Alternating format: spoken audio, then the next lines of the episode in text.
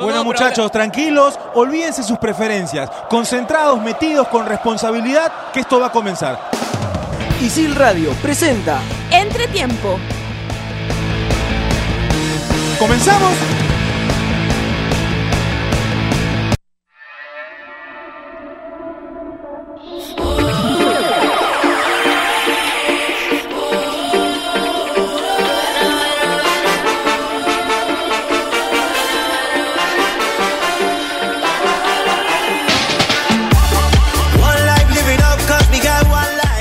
Hola, ¿qué tal? Bienvenidos a su programa Entretiempo. El día de hoy tenemos un programa cargado de información y con, muchísimo, con muchísimos temas de los cuales vamos a tocar.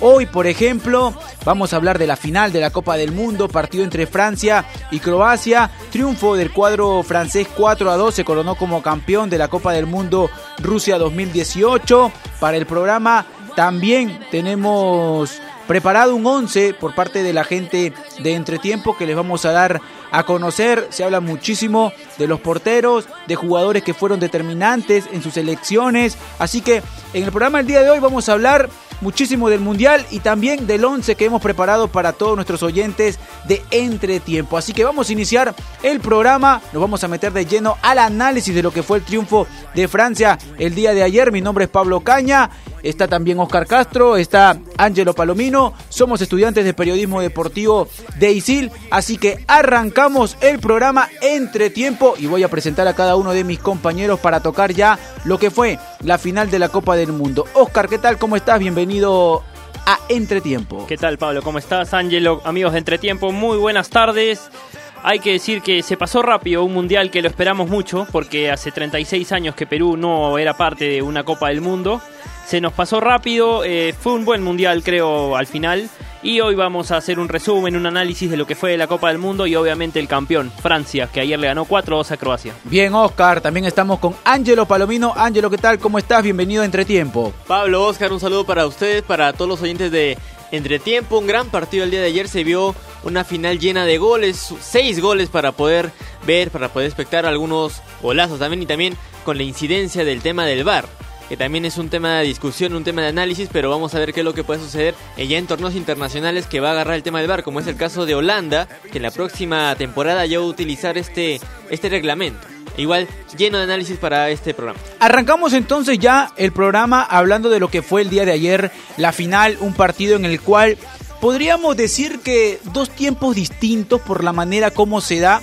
Un primer tiempo donde Croacia tenía la posesión de la pelota, importante lo de Rakitic, lo de Modric para manejar la pelota y someter por un momento a Francia y darnos la sensación de que era superior y que por ahí lo podía llevar al resultado.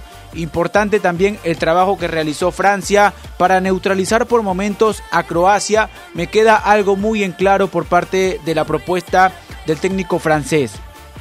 Si tengo que aprovechar las características de mis jugadores, como por ejemplo Mbappé, que es un jugador muy rápido, tengo las contras.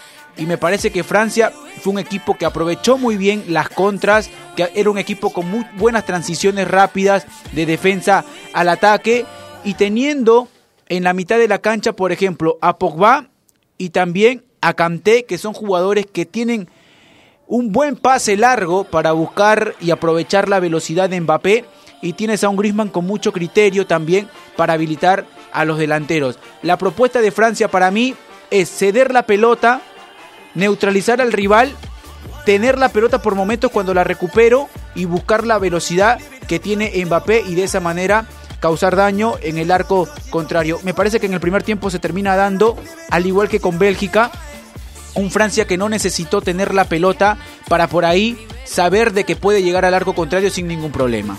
Claro que sí, y hablabas de la tenencia de la pelota, Pablo, y tú sabes que en la Eurocopa pasada, que Francia pierde la final frente a Portugal, Francia tuvo más del 70% de posesión de la pelota y termina perdiendo el partido.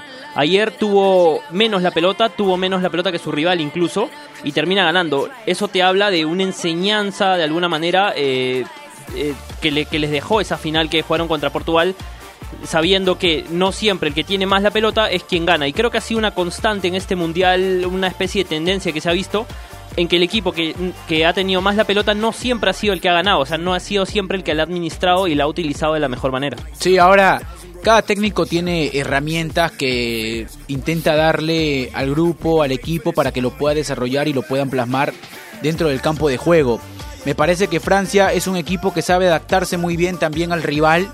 Ante Bélgica, por ejemplo, nos quedábamos con la misma sensación que con Croacia, que Bélgica tuvo la pelota muy bien en el primer tiempo, la manejó, importante lo de Hazard, pero Francia neutralizaba por momentos, no dejaba que lleguen constantemente a su arco y las veces que recuperaba la pelota, los balones largos para buscar a Mbappé y la velocidad que tiene este jugador en los últimos metros de la cancha, me parece que ha sido determinante también para que Francia pueda ser contundente, Ángelo. Y ahí tenemos también que resaltar todo el trabajo de Didier Deschamps por el tema de los momentos, por el tema del análisis, el antes y el post en un partido.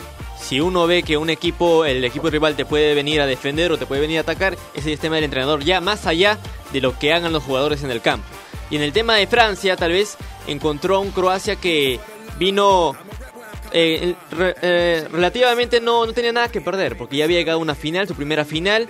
Todos, básicamente todos los hinchas estaban por, por el tema de Croacia, porque querían que Croacia gane, habían hecho una, una gran campaña, ya era una hazaña poder llegar a esta final, de ganarlo o no, ya era depende del resultado.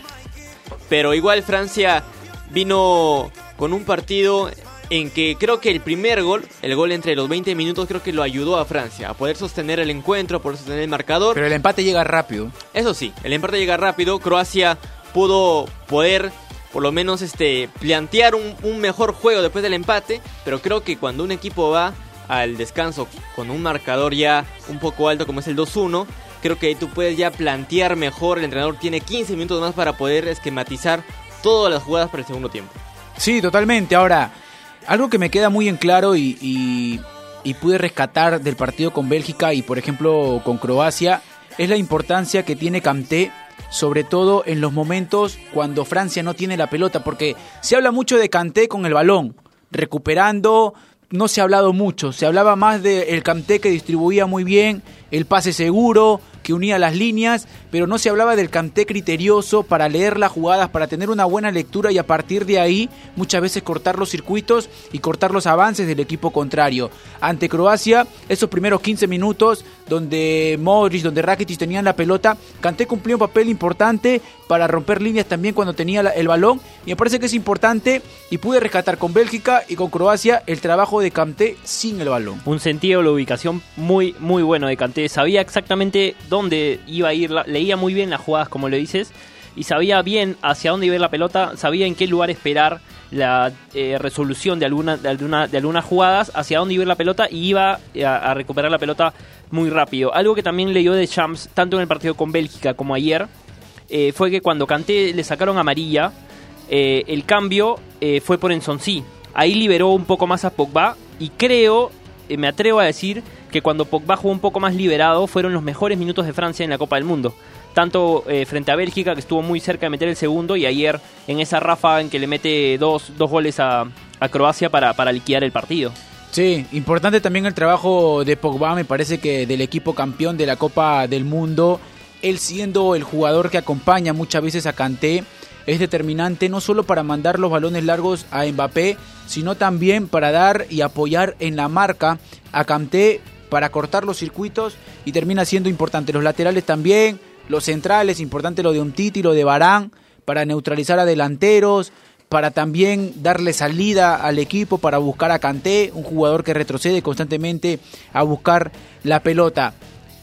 Por el lado de Croacia, se sorprendieron ver al equipo croata saliendo en los primeros 15 minutos con una intensidad en la cual nos permitía a nosotros muchas veces llegar a la conclusión de que estaba siendo muy superior a Francia y que por ahí la final se podía quedar con ellos? No, es una final y Croacia fue a matar, Croacia sabía de lo que tenía entre jugadores que, que destacaban ya hasta antes del partido de la final. ¿Pero te sorprendió? Era? la manera como Croacia sale a afrontar el partido. Y menciono esto, ¿sabes por qué, Ángelo Oscar?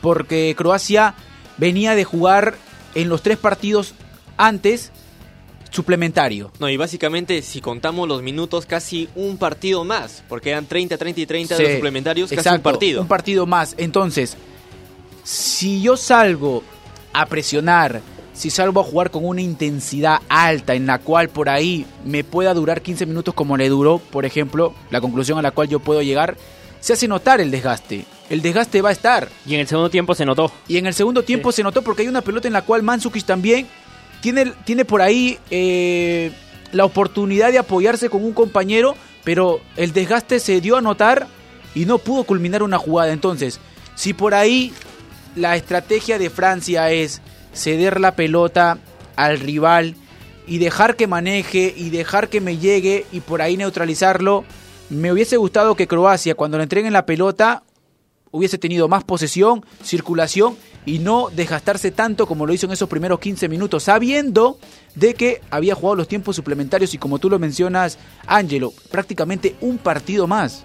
Y le vino bien el primer gol a Francia, supo manejar también con ese tema del desgaste a Croacia. Los primeros 15, como tú dices Pablo, fue un tema de presión para el cuadro croata, pero de ahí supo a Milanar Deschamps, fue como que estabilizando todo el juego para el cuadro francés. Y creo que también un, plus ideal también es este el tema de, los laterales, Pavard y Lucas Hernández, más allá de, que te pueda propinar goles como es el caso de Pavard, creo que también al tema del desgaste, son dos jugadores que a la postre uno decía, bueno, estos son defensores que van a, van a jugar en el tema defensivo, no van a ir mucho, pero han cambiado los roles, porque antes del Mundial todos decían, si vive y Mendy eran los, jugadores, los, defensas o los laterales ofensivos. Y Pavar con Lucas eran los laterales que podían por lo menos contrarrestar un, un, ataque. Pero fue diferente. Pavar y Lucas Hernández corrían toda la cancha, eran ya dos carrileros más, eran dos volantes o eran extremos más. Y creo que eso suma todo el ataque. Si tenemos que hablar del campeón línea por línea, creo que el que termina quedando con la deuda es el delantero. Sí, el 9. Eh, claro, Giroud. Giroud. Sí, se, habla, se habla mucho de que, de que no convirtió goles, de que ni siquiera pateó al arco, me parece. Un remate al arco. no tuvo ni un remate al arco. Se puede rescatar de un 9, de un delantero, funciones que pueda cumplir teniendo en cuenta la exigencia del técnico. Hoy en día el delantero, el 9, es el primero en marcar, es el jugador importante para tapar las salidas del equipo, sobre todo teniendo al frente a un rival que te puede manejar la pelota y que busca que la participación de los centrales sea importante para luego buscar al, nexo que podría ser el volante mixto, el 6 que retrocede a buscar la pelota.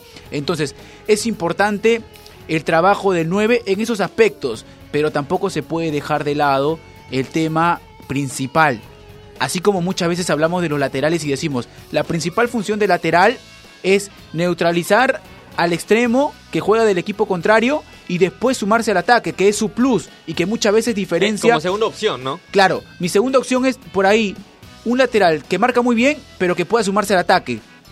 Entonces, con el delantero creo que la principal función hoy en día es anotar los goles. Está claro que a los nueve le piden goles, pero también está claro que las funciones de Giroud en esta Francia eh, fueron también de alguna manera abrir espacios porque Francia tenía jugadores por banda muy rápidos.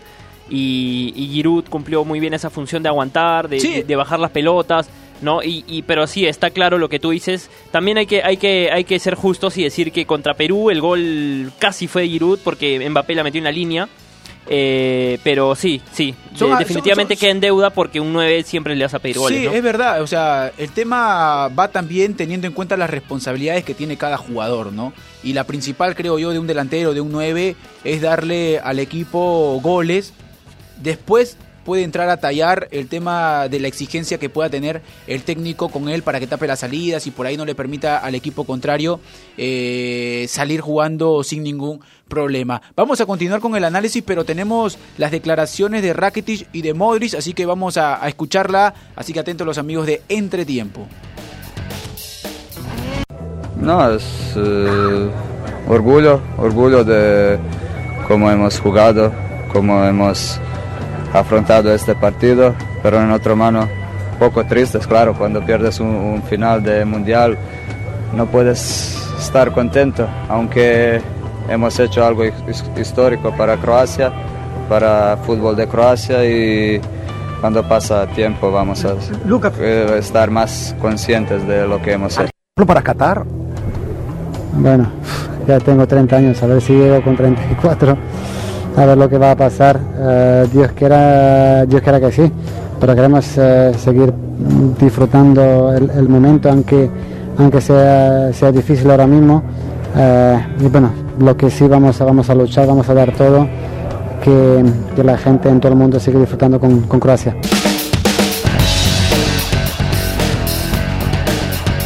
Ahí estaban las declaraciones de Modric, de Rakitic, jugadores importantes, sobre todo en el desempeño de Croacia en la mitad de la cancha. Vamos a seguir hablando de la final, vamos a seguir analizando lo que fue el desarrollo del partido. Nos tenemos que ir a una pausa y estamos regresando también para tocar el 11 ideal de entretiempo para todos los oyentes que están atentos siempre. Así que nos vamos a la pausa y volvemos. Estudia animación 3D en ISIL, la única carrera en el país avalada por Studio Art de Hollywood. Estudia en ISIL y aprende haciendo. Aprende comunicación integral de la mejor manera, trabajando para clientes reales. Estudia en ISIL y aprende haciendo. Estudia nuestras especialidades de computación e informática en ISIL y podrás obtener las certificaciones más destacadas de la industria. Estudia en ISIL y aprende haciendo. Más información en isil.p.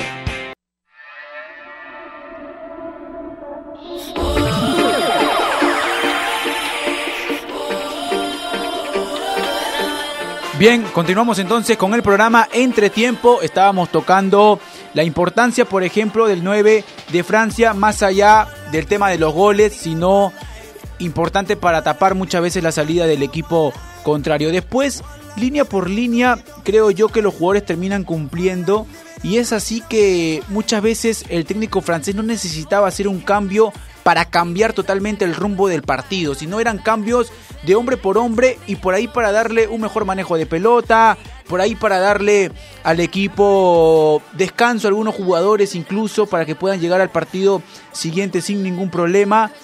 Importante encontrar un equipo, ellos mencionan, lo encontramos después del partido con Australia, donde por ahí en el primer tiempo no se terminan dando las cosas como ellos querían porque Australia termina quitándole la pelota, pero considero que se encuentra un 11 y a partir de ese 11 encuentran espacios, encuentran una manera de jugar, una identidad que les permite hoy ser campeones del mundo. Y también creo que un dato a resaltar es de que Francia también tiene banca, o sea, si o Griezmann o Mbappé no están en su momento, en la banca tienes a, Ousmane y Dembélé, tienes a Nabil Fekir que te pueden también hacer este o pueden ganarte o salvarte un partido.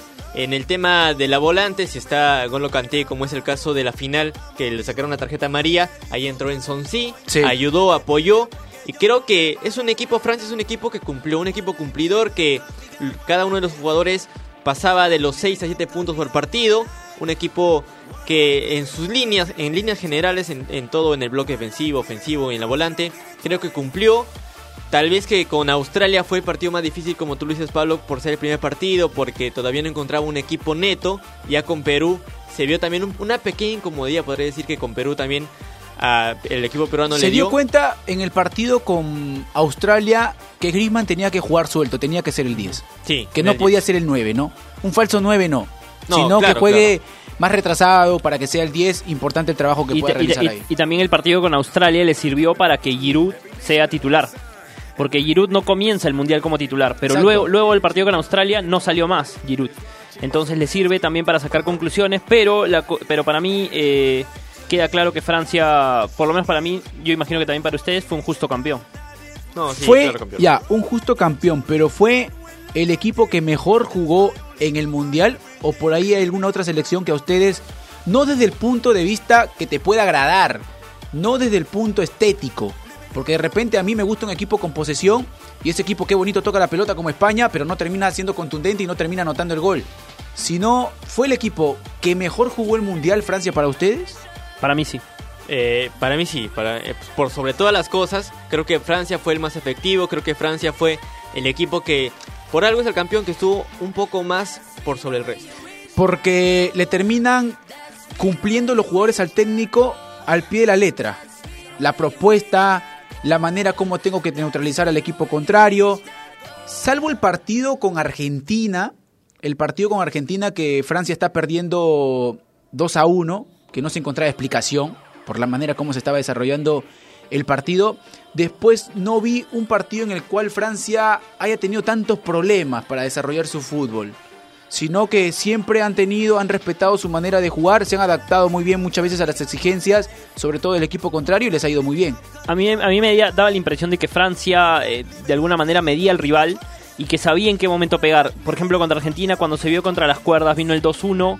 eh, supo que debía de alguna manera eh, acelerar debía, y, en, chip. y en una ráfaga, en 15 minutos creo, metió tres goles. Sí. Se- el partido se puso 4-1 eh, o, o 4-2, perdón.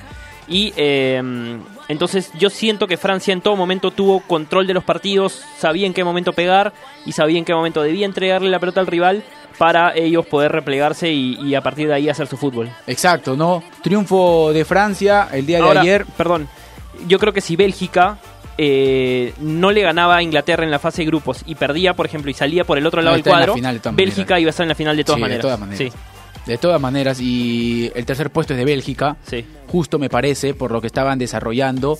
Lo que sí yo mencionaba el tema de Bélgica es que es un equipo que si bien es cierto toca muy bien la pelota, la distribuye muy bien, pero hay momentos claves del partido en los cuales se terminan complicando tanto.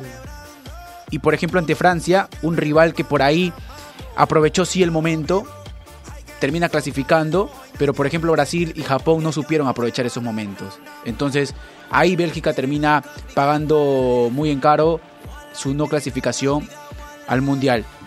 Pero mencionamos lo siguiente, ya hemos analizado lo que, lo que fue el partido, lo que fue la final, triunfo de Francia, hay que mencionar de que Modric fue elegido el mejor jugador eh, del Mundial, que la revelación eh, fue Mbappé, importante, pero ahora vamos a tocar el 11 ideal de entretiempo. Hemos mencionado algunos nombres para que también los oyentes puedan escuchar y también puedan armar el 11 ellos que tienen en mente. Y en el arco, por ejemplo, tenemos a Courtois, tenemos a Pickford y tenemos a Lloris. Eh, yo me quedo con Courtois.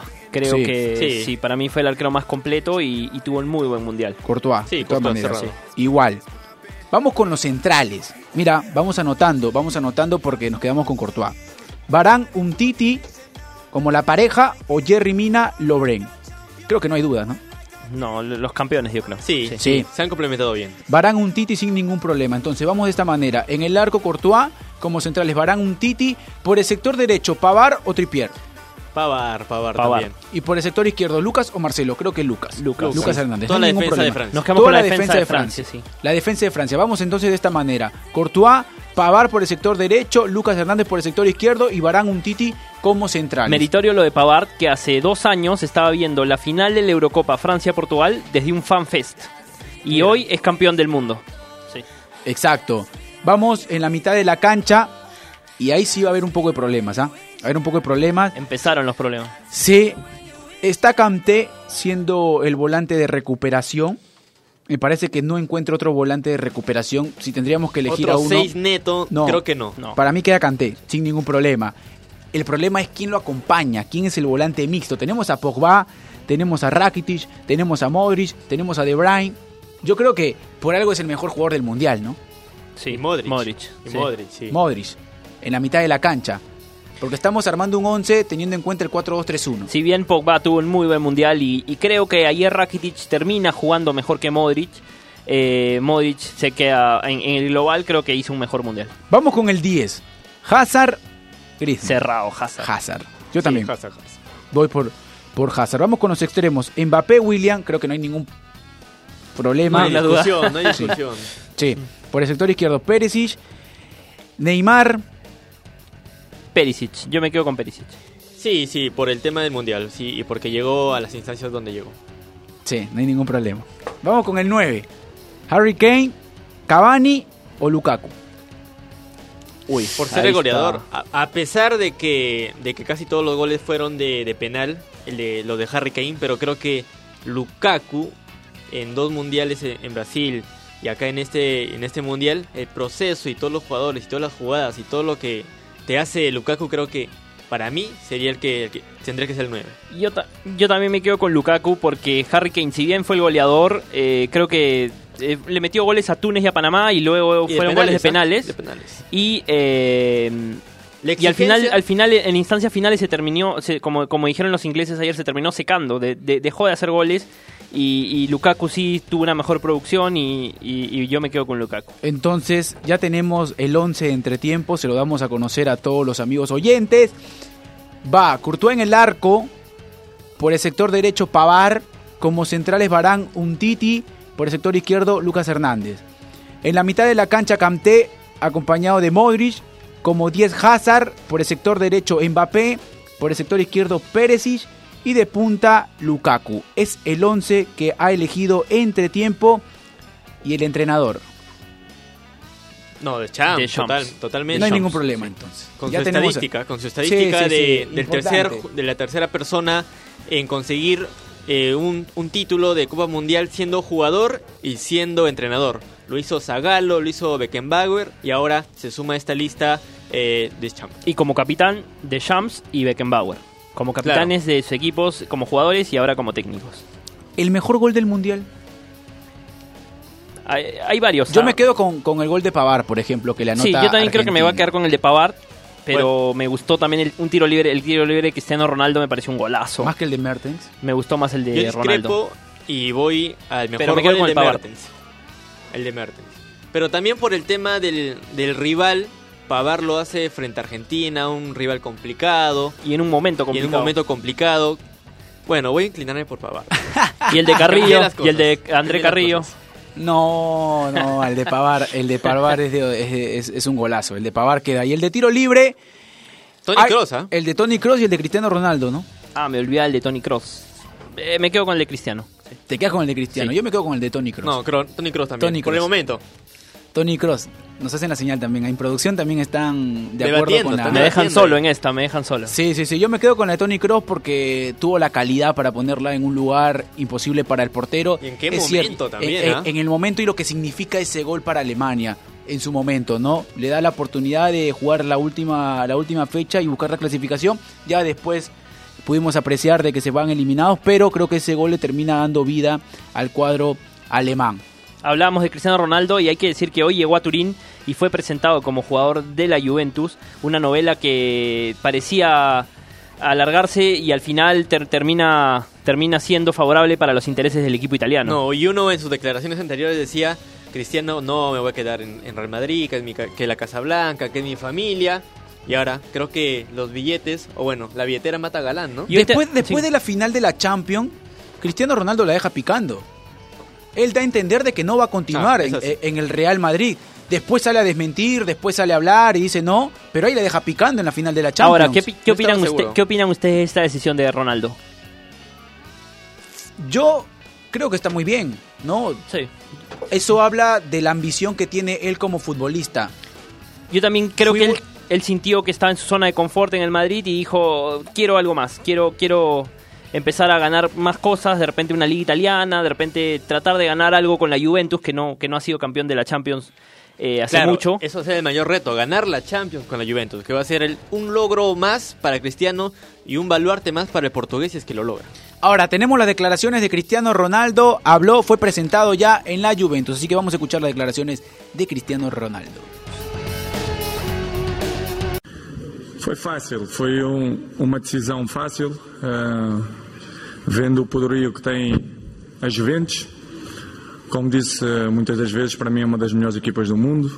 Ah, e foi uma decisão que já vem ao longo do tempo. Como disse, ah, companheiros próximos sempre dizia que era um clube que eu também gostava de ter jogado, já há algum tempo atrás, desde quando era miúdo.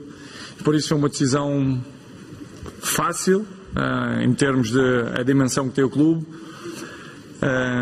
e obviamente foi um passo importante na minha carreira. Melhor clube italiano um clube que está habituado a ganhar que tem grandes jogadores, um grande treinador, um grande presidente. Foi uma decisão fácil.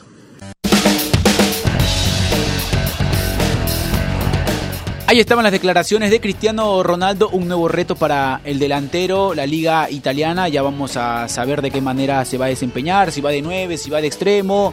Y seguramente la Champions que va a ser muy importante lo que pueda realizar él en su función para que la Juventus pueda pelear y pueda llegar al título que si traigo a Cristiano Ronaldo es para campeonar la Champions. No hay, no hay más, no hay más. Así que tocamos otros temas. El día de ayer, por ejemplo, se jugó una fecha pendiente, Ángelo, partido entre Deportivo Municipal Sport Boys. Fue local el cuadro rosado dirigido por Wilmar Valencia. Empataron 1 a 1 y hubo un gol mundialista del Pana Tejada. Sí, fecha número 3, una fecha aplazada. Ya podemos decir que ya inició ya este torneo, el torneo del fútbol peruano, un 1 a 1 y un gran partido. ¿ah? Y hay que invitar a la gente a que vayan, ya, ya que tienen este tema, ya que están con la picardía del mundial, vayan a ver este el torneo peruano porque son excelentes partidos. Ayer se vio un gran 1 a 1, un partido de ida y vuelta, el gol del Pana Tejada también y una revelación que uno dicen que puede ser el próximo Canté, que es este Oscar Vega, No, el de Boys. Bueno, pues, hermano. una gran comparación también que, No, que no, le no, hacen. o sea, guardando las distancias, me imagino lo estás diciendo, ¿no? No, sí, guardando sí, las sí. distancias. No, o sea, con un tema de Mofalde, pero igual fue, fue un gran jugador también, Vega, que Me gusta ayudó al Vega, equipo. pero está muy lejos de, de ser ese volante 6 que le da salida al equipo. Ayer destacó, por lo menos ayer destacó. Lo cambiaron, ¿ah? Bueno, claro, también por el tema físico, también porque no, no jugaba hace mucho tiempo el jugador Vega. Igual, gol de Tejada ponía al minuto 74 el primero para Boys y luego ya Jordi Vilches, minuto 80, gol de cabeza, anotaba ya el 1-1 eh, que, que finalizaba los encuentros. Y también en estos, en estos dos equipos también están un poco en el tema de la baja, no, ha- no han sumado puntos que se debería de sumar, también con el plantel que tiene Muni, también con el plantel que tiene el equipo de Boys, pero igual vamos a ver qué es lo que sucede ya en esta fecha número 7. Exacto, y se reanuda la fecha, o se reanuda ya el campeonato este fin de semana, hay partidos importantes, el domingo juega Sporting Cristal, juega Alianza Lima, y se acabó el Mundial, y también la selección peruana tiene planificado algunos partidos amistosos, Oscar. Así es, el 6 de septiembre va a jugar frente a Holanda. El 9 del mismo mes va a jugar frente a Alemania y en octubre se tiene planificado un encuentro en el Estadio Nacional, una especie de reencuentro con la hinchada nacional eh, frente a la selección de Chile. La gran pregunta es, ¿quién Con- será el entrenador en Uy, esos partidos? ¿Con técnico o sin técnico? Difícil. Porque se decía difícil. que Solano iba a tomar el equipo para esos partidos, pero yo no sé si sea lo mejor. Yo creo que deberíamos ya decidir o definir un técnico eh, y empezar el proceso desde ya, porque no queda mucho tiempo para la Ahora, Copa de- América el de- próximo año. depende de la respuesta de Ricardo Gareca, ¿no? Si por ahí Ricardo Gareca le dice que no a la, fe- a, la, se- a la federación y no toma la selección, lo más seguro es que la federación se va a tomar un tiempo prudente para tomar una muy buena decisión en cuanto al técnico que venga a representar al Perú, que, que dirija a esta selección. Sí, pero yo igual apoyo lo que dice Oscar porque los partidos amistosos se hacen para que un equipo, para que un entrenador consolide un proceso, para que vea jugadores, para que diga, este sí, Sí, pero este estamos no. a un mes, ¿ah? Sí, pero... Estamos no a un mes. Eh, prefiero que... no Yo sé. prefiero lo que, lo que, lo que, lo que por ahí se pueda dar, que Solano eh, tome la selección y que la federación se tome un tiempo prudente para elegir a un buen técnico. Hay tiempo, hay tiempo porque la Copa América de Brasil todavía es el próximo año, 2019, así que por ahí tú sabes de que tienes a una persona como Norberto Solano que conoce muy bien a Ricardo Gareca Y que lo sabe más todo, sí, y que lo más todo. seguro es que vea venga el técnico que venga otra vez Norberto Solano va a ser su asistente porque termina siendo ese nexo entre el jugador y el técnico para que haya una, una muy buena relación entonces no tendría ningún problema en que mientras se tome una decisión mientras se empiece a analizar a cada técnico y lo que le pueda brindar a la selección ojo estamos hablando siempre y cuando Ricardo Gareca le diga que no a la selección peruana Aún- Esa, y ese- esa respuesta, ¿cuándo lo va a dar? ¿Cuándo, ¿Cuándo lo pensó dar? yo me imagino que la respuesta Un par de semanas máximo, creo. En dos semanas, plazo, sí. en dos semanas se tiene que conocer si Ricardo Sí. Gareca continúa y, con que- la y selección. queda o no. claro que todos esos problemas, digamos, decisiones, etcétera, que, que de las que estamos hablando, eh, quedan de lado si es que Ricardo Gareca da el sí, continúo, y Exacto, eso nos soluciona muchísimas exacto. cosas. Estamos hablando si es que Ricardo Gareca le dice que no a la selección peruana. De mi parte sí considero que tiene que continuar el técnico. Creo que en eso estamos todos de acuerdo. No, ¿no? sí, sí. Todo el Perú creo, ¿no? Sí. Todo el Perú está de acuerdo. Todo el Perú está de acuerdo. Y bueno, hemos llegado a la parte final del programa. Nos despedimos y estamos regresando seguramente ya con su programa favorito, Entretiempo.